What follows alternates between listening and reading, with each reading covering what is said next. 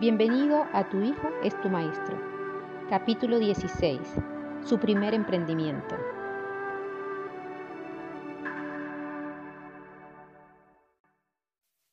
Hola amigos, ¿cómo están ustedes? Hoy estamos aquí un día más eh, en esta discusión del de, libro Tu Hijo es tu Maestro. Eh, hoy estamos con el capítulo 16, su emprendimiento, su primer emprendimiento, y tenemos como invitado muy especial a eh, Redigo Pernía. Él es emprendedor, también es eh, escritor, conferencista y tiene dos libros relacionados con el emprendimiento. Eh, uno es Padres Emprendedores y el otro es Mi Hijo Emprende y lo logra. ¿Qué tal, Redigo? ¿Cómo estás? Muy bien, ¿y tú, Carolina? Muy bien, muy bien. Gracias por, por invitarme y por desde mi, desde mi media verdad, poder aportar a todos algunas consideraciones importantes respecto de este capítulo. Sí, eh, bueno, mira, en este primer capítulo, eh, o bueno, prácticamente el único directamente que, que, hablo en el libro sobre el tema del emprendimiento, les narro sobre una anécdota que vivimos con Luis Eduardo cuando él estaba en el colegio tendría, mm, estaría como en quinto grado, más o menos aproximadamente, cuarto quinto grado, y eh, tiene la iniciativa de, mm, ve una necesidad, empezando por ahí, ve una necesidad de que había muy pocas cosas en, en, eh, en lo que nosotros llamamos la cantina, en la venta de, el del, cafetín, el del cafetín colegio. del colegio, y él dice, no, aquí hace falta muchas cosas, no, no tenemos... Eh, bueno, chuches ni chicles, que quizá, quizá por, pues a propósito no las tenía, pero él, él ve esa necesidad y decide eh, vender eh, en el colegio. Pues yo lo acompañé, eh, fuimos y compró algunas cosas al mayor y él empieza con mucho eh, entusiasmo su negocio, pero en el colegio eh, cuando se dan cuenta le prohíben que siga con el negocio. Entonces, eh, a- a- allí se presenta como, como un dilema de, de qué hacer. Tú como papá y, y como autor de estos libros de emprendimiento, eh, ¿cómo, ¿cómo viste la situación? ¿Qué te, qué, qué- qué te generó eh, ese Bueno, tema? Sí, lo primero es que lastimosamente eh, los esquemas educativos latinoamericanos no promueven el desarrollo del espíritu emprendedor en los hijos. Y esto es muy delicado porque por una parte estamos como que muy enfocados en, en estilos de aprendizaje y en, en esquemas de aprendizaje que se limitan a la memorización de datos, de fechas, de nombres, pero muy poco al desarrollo de estas iniciativas. Yo, mm, respecto de eso, eh, te puedo decir que el desfase, sin duda, evidente, pero además eh, me parece, por una parte, eh, que había como que un- un encuentro de dos intereses, el de un niño que quería desarrollarse como empresario, por una parte, y los intereses de un, de un colegio que tiene un cafetín con el que ha llegado a unos acuerdos de comercialización de productos y donde eh, obviamente llega Luisito y les dice, eh, oye, aquí vengo yo a competir, así Claro. con, con 10 añitos apenas.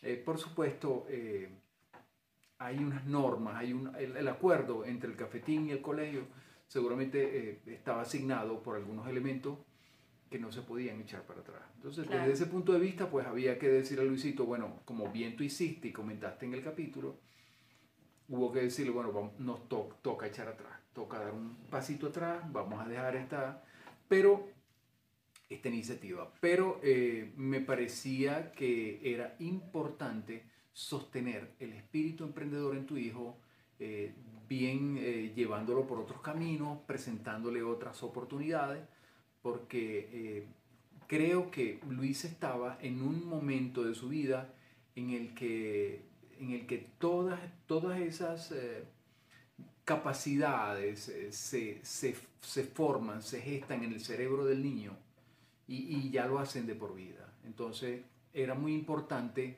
no decirle, oye, esto no se puede hacer, en el colegio no se puede hacer esto, porque era decirle, en, el, el colegio es, el- es casi todo el universo de un niño. Y entonces limitarlo en ese sentido era decirle, sabes que en la vida esto no se puede hacer.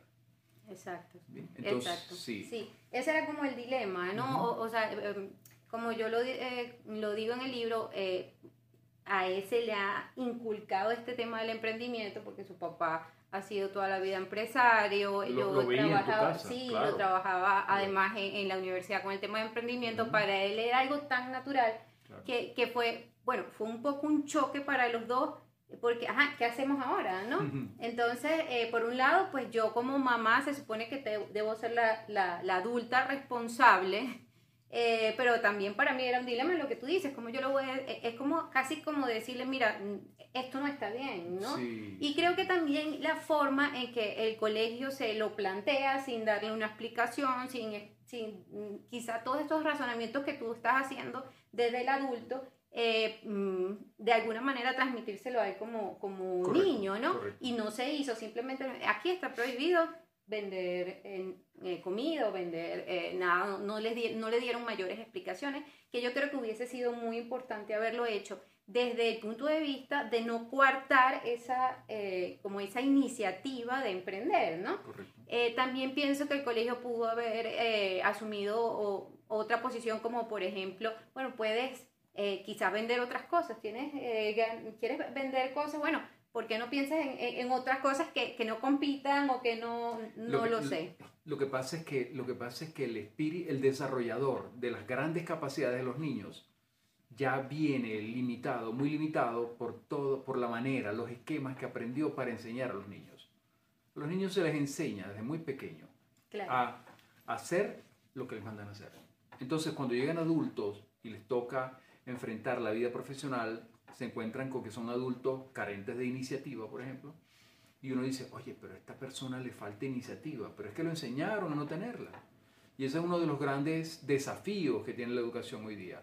Sí, sí, el sistema educativo mm, eh, realmente no está hecho para, mm, eh, para, para que el niño tenga eh, estas iniciativas, eh, Sí. no, para que sea proactivo, para que responda a necesidades, no está hecho para no eso. está hecho. Creo, creo que cumplió una función y dejó de cumplirla hace mucho rato.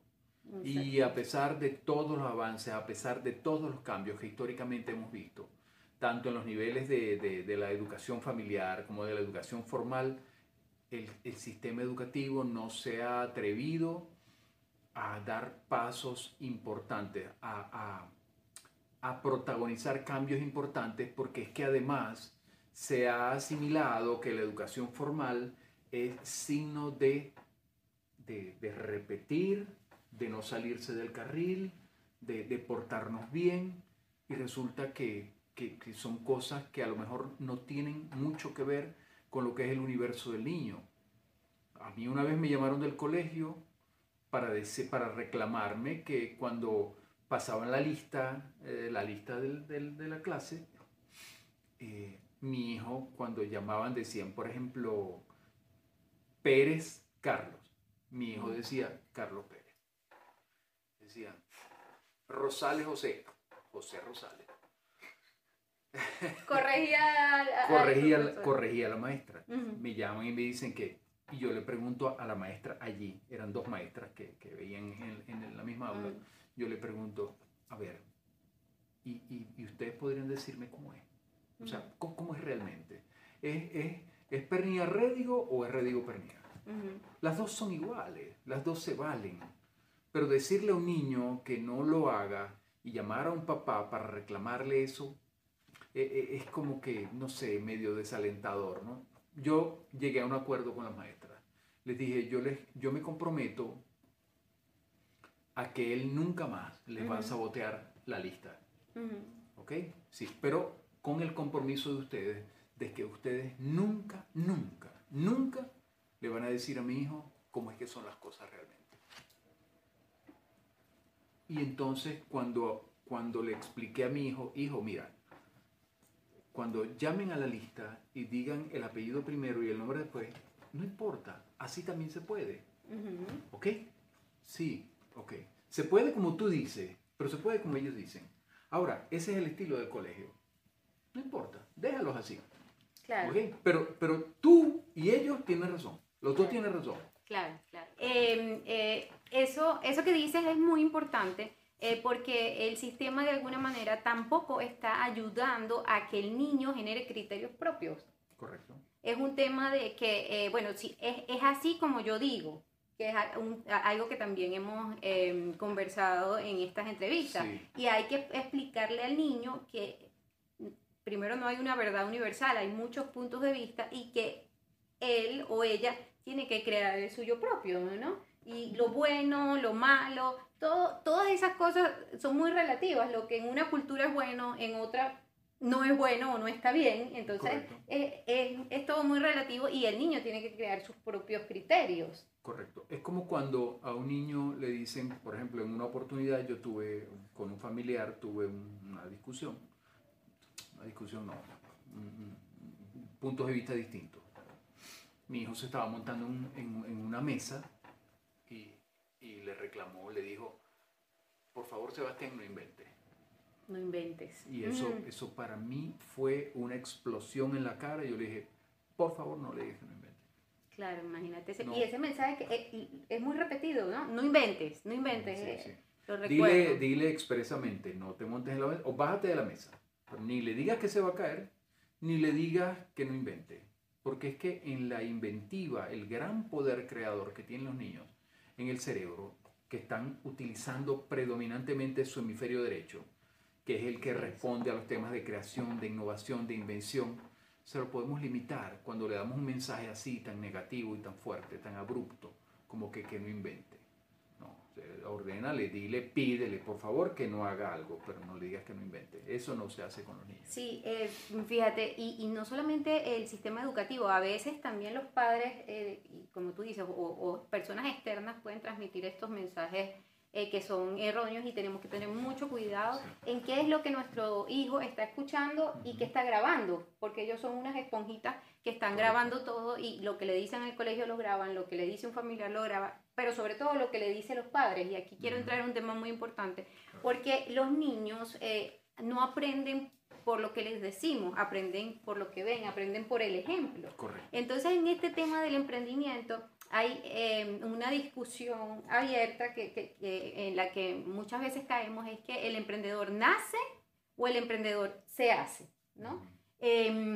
desde el punto de vista de, de los niños y de cómo los, eh, los, niños aprenden o pueden aprender o, o, desarrollar estas conductas emprendedoras, eh, tú como, nuevamente como papá, como, eh, digamos, especialista en este tema, ¿cómo, ¿cómo, lo ves? ¿Cómo es ese desarrollo de esas competencias emprendedoras en los niños y qué papel tenemos los padres para inculcar esas competencias? Yo creo que se habla mucho del ADN emprendedor y a veces vemos que, y lo podemos decir, ¿no? Bueno, el niño, imagínate, hijo de Luis y de Irulú, por supuesto que iba a salir emprendedor, pero eso no tiene que ver tanto con el ADN como con los modelos que él está permanentemente viendo y con los que está interactuando a diario. Em, yo creería que Ah, yo establecería, y de hecho así lo he comentado en, en, dos, en mis dos libros sobre el tema de emprendimiento de hijos, eh, es un 80-20. El 20% puede tener que ver con el tema genético, puede tener que, que ver con el tema del ADN.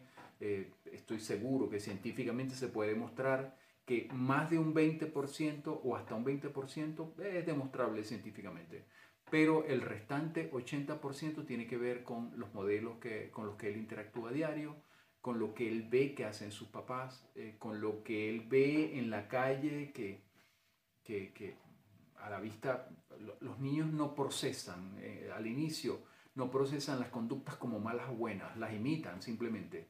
Entonces, luego ahí para eso están los papás, para decirle, mira, aquí se puede, aquí no se puede, de momento. No es que no se pueda, eh, de momento no es posible, pero vamos a pensar en otros caminos que fue, que, creo yo que fue lo que, lo que al final tú le sugeriste a Luis, mira, este, en el colegio, ahorita no.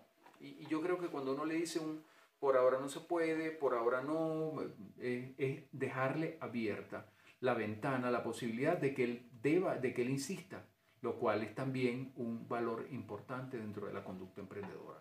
Sí, em, em, diría yo eh, fundamental el tema de la persistencia. Sí, claro. Eh, hoy en día se habla mucho de la resiliencia, eh, pero básicamente es, es- es la capacidad de, de, em, de retomar cada vez que nos encontramos Claro. un obstáculo y volver y volver y volver a insistir. Y muchas veces yo, yo, yo siento que, que si nosotros como padres no practicamos estas conductas, pues nue- nuestros hijos muy probablemente van a seguir esos pasos, ¿no? Qué importante es eh, que ellos vean que, que somos humanos, que nos tropezamos, que caemos, que fallamos, Correcto. pero que nos volvemos a levantar, ¿no? Yo Sí, creo para mí, por ejemplo, lo que fue el, el ejemplo de mi padre en eso eh, fue fundamental.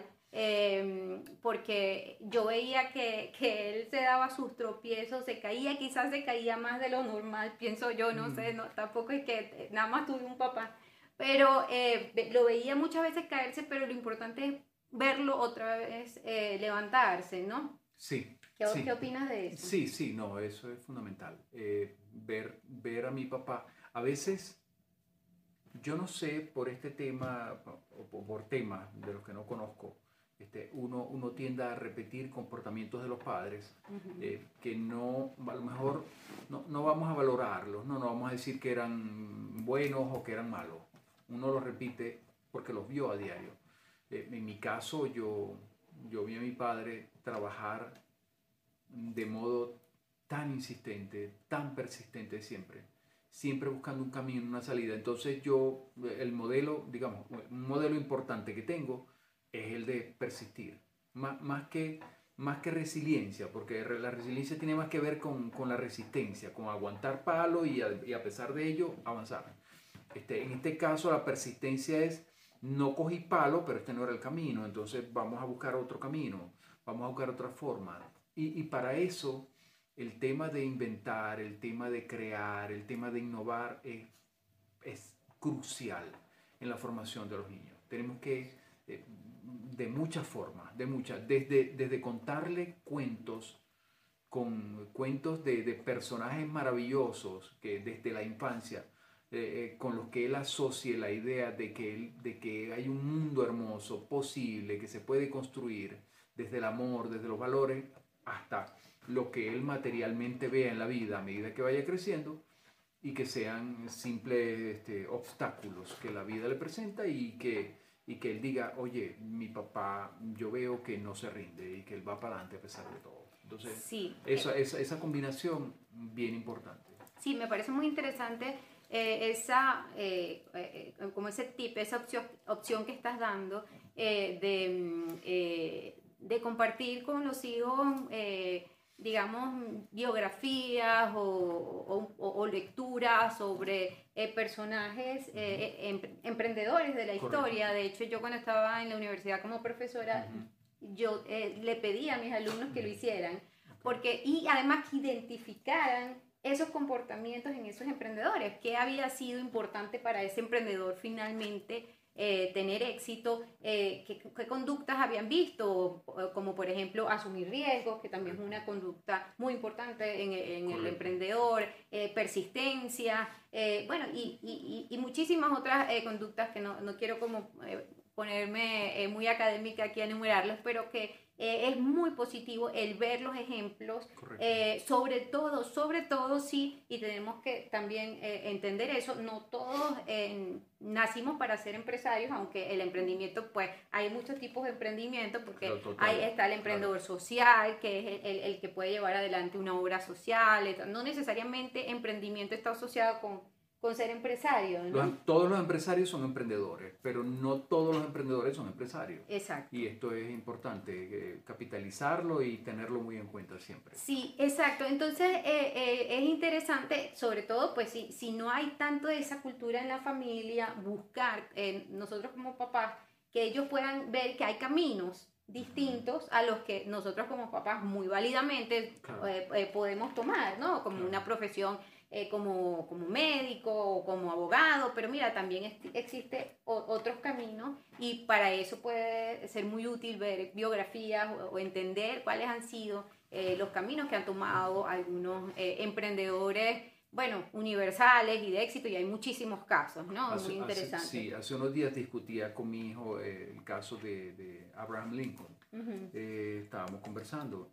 Yo creo que si hay un emprendedor insigne en la historia política eh, a nivel mundial es Abraham Lincoln. Fue un luchador, fue un, fue un autodidacta. O sea, fue eh, Abraham Lincoln llegó a, a ser un abogado litigante que no fue a la universidad.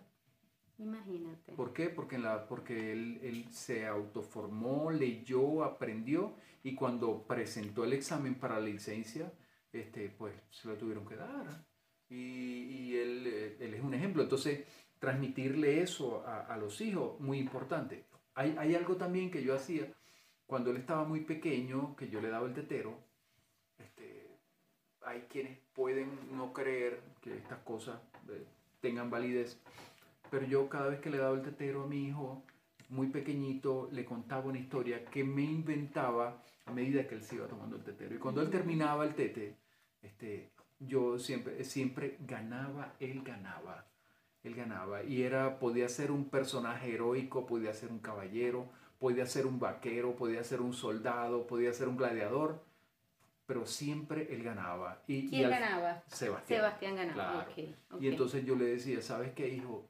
Y, y, y, ganó, y ganaste. Y, y como siempre vas a ganar, tú vas a ser un ganador. Y, y bueno, la actitud de mi hijo en la vida es de un ganador. E- Es un chico súper afortunado, donde lo pongan, él cae parado. Y seguramente, estoy seguro que eh, asociar la vida de él con esas leyendas, esas historias, y enseñarle que iba a ser un ganador en la vida, lo predispusieron espiritualmente y energéticamente a ganar. Sí, muy, eh, me parece también eh, muy interesante esa, mm, esa posibilidad porque es una forma de compartir con los, con los hijos y además de transmitirles de alguna manera como esos, mm, esos principios mm, eh, que tienen que ver con, eh, con, con el éxito, pero mm, el éxito desde, desde lograr lo que, lo que nos proponemos, En base lo a luchar, queremos. en base a pelear por lo que se cree, en base a crear, en base a...